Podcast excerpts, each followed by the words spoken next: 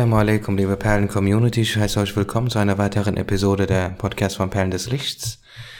So, genau, also heute lese ich euch vor, wieder aus dem Buch Der jüngste Tag und das Jenseits. Genau, das ist mir besonders wichtig, weil hier eben Antworten geliefert werden seitens der Ahlus Sunnah. Zum Beispiel, hier gibt es den siebten Teil Zustände, die sich in der Zeit der gefährten Nachfolger ereigneten. Ne, das sind Geschichten.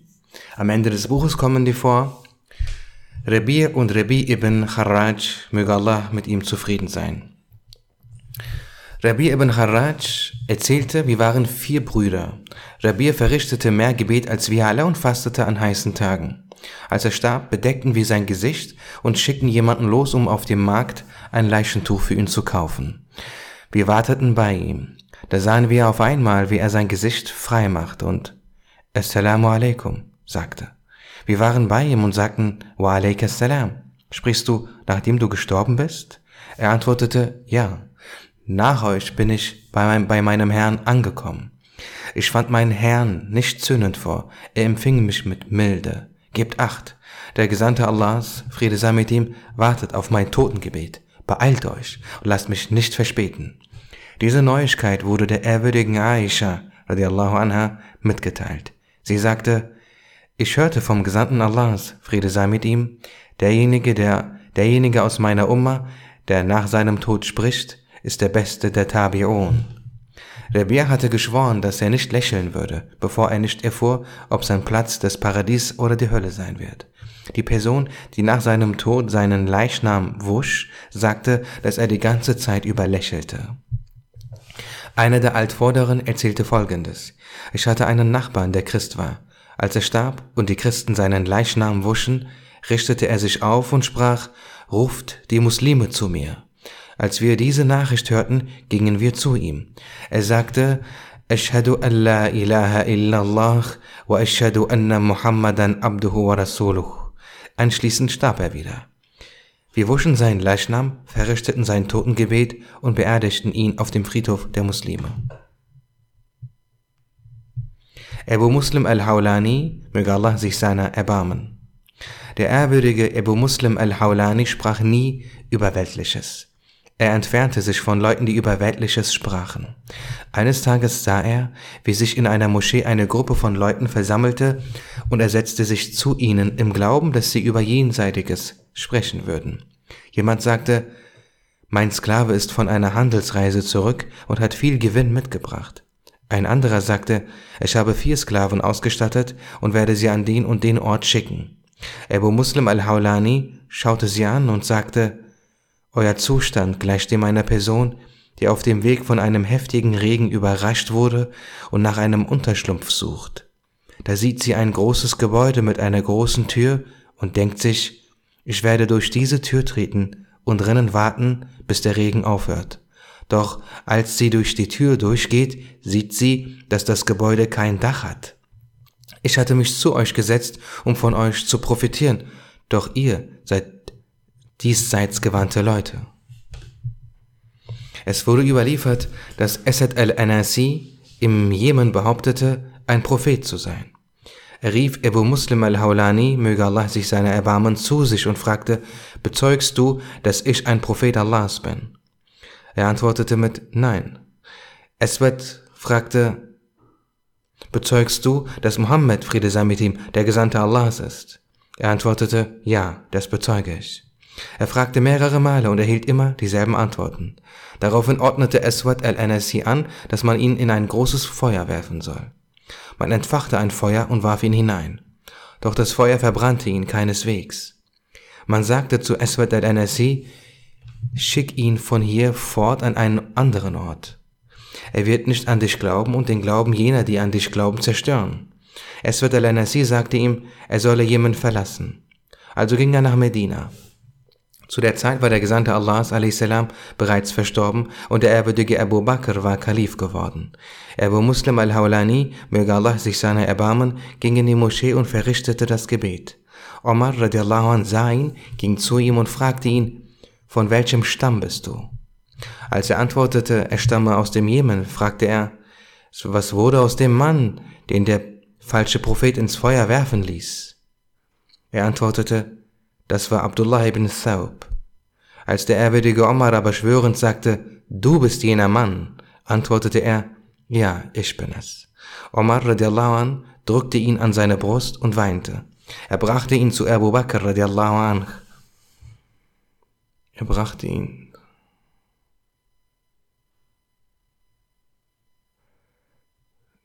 Er machte Platz zwischen sich und dem ehrwürdigen Abu Bakr, ließ ihn dort sitzen und sagte, Gelobt sei Allah der Erhabene dafür, dass ich zu Lebzeiten gesehen habe, dass das, was Ibrahim a.s. widerfuhr, auch jemandem aus der Umma Muhammads a.s. widerfahren ist. Es wurde überliefert, Abu Muslim al-Hawlani, möge Allah sich seiner erbarmen, hatte eine Sklavin. Eines Tages sagte diese Sklavin, mein Herr, schon seit geraumer Zeit mische ich Gift in deine Essen, doch du erleidest keinen Schaden. Als er fragte, Warum mischst du es bei?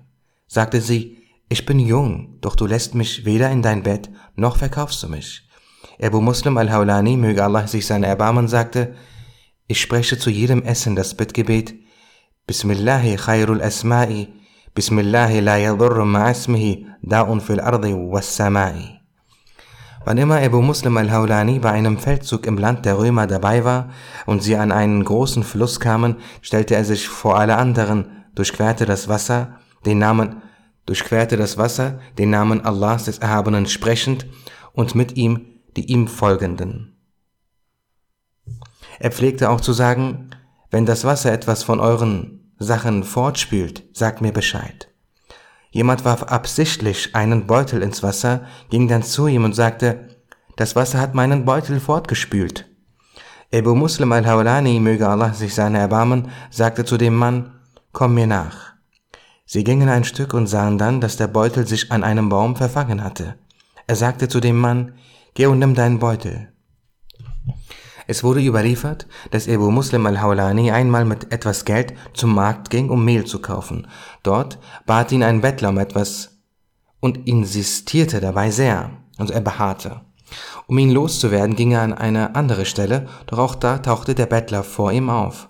Schließlich gab er das Geld, mit dem er Mehl kaufen wollte, dem Bettler. Er ging zu einer Tischlerei und füllte dort den Mehlbeutel, den er bei sich hatte, mit Holzspänen, band den Beutel zu und brachte ihn nach Hause.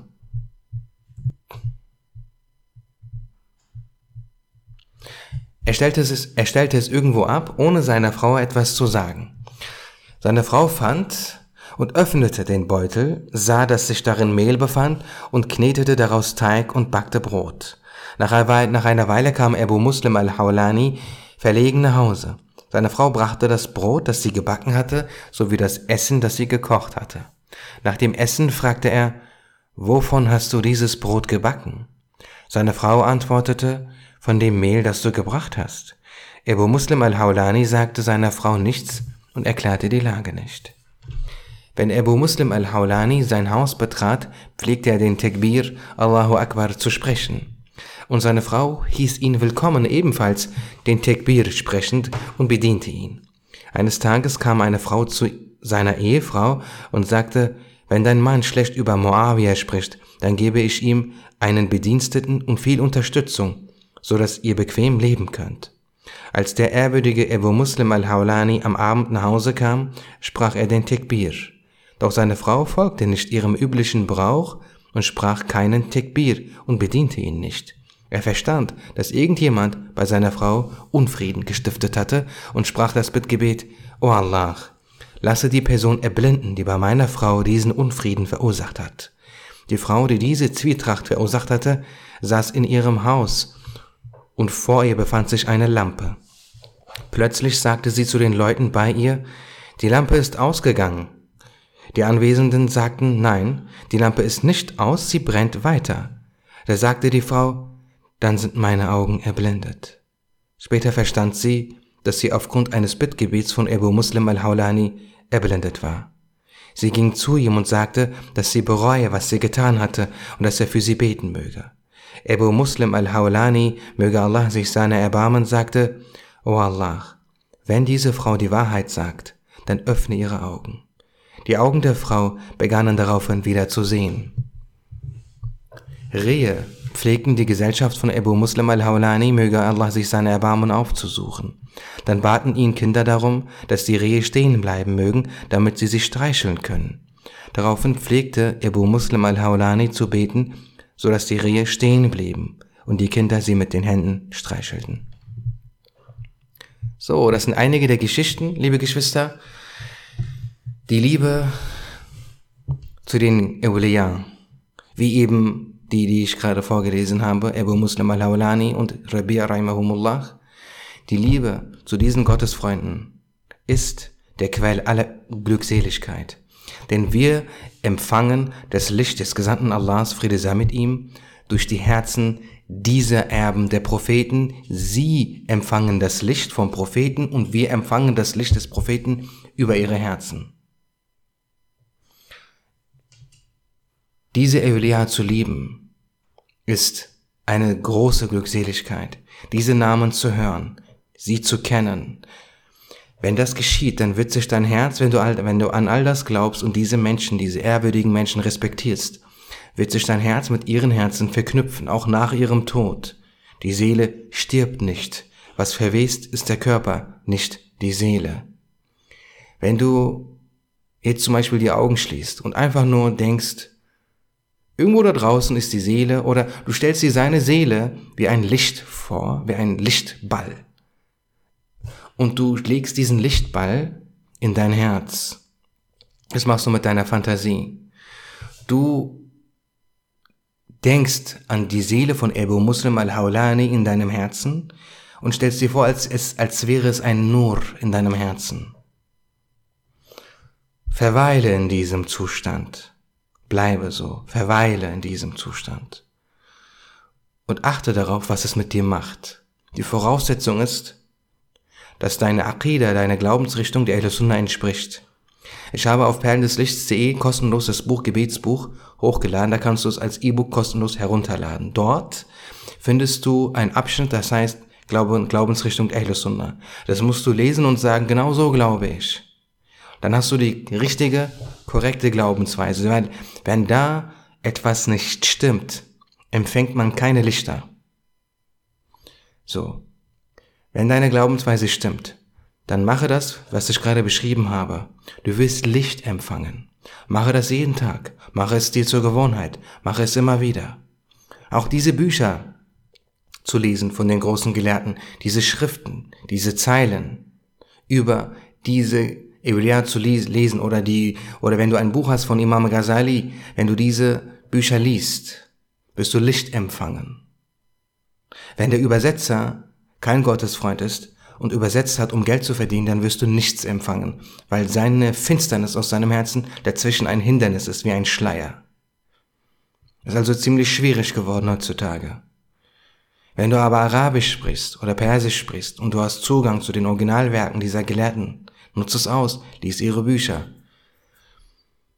Dann wirst du Licht empfangen. Du kannst auch diese Werke die wir verschenken, die du vielleicht auch von uns bekommen hast, lesen, dann wirst du Licht empfangen. Dieses Licht ist die Liebe zu Allah. Es wird, dir, es wird dafür sorgen, dass du Allah besser kennst, auf eine Art und Weise, die du nicht begreifst, die du nicht merkst. Es wird dafür sorgen, dass du das Gebet leichter empfinde, empfindest, dass du das Vermeiden von Sünden leichter empfindest. Es wird dir spirituelle Zustände verleihen.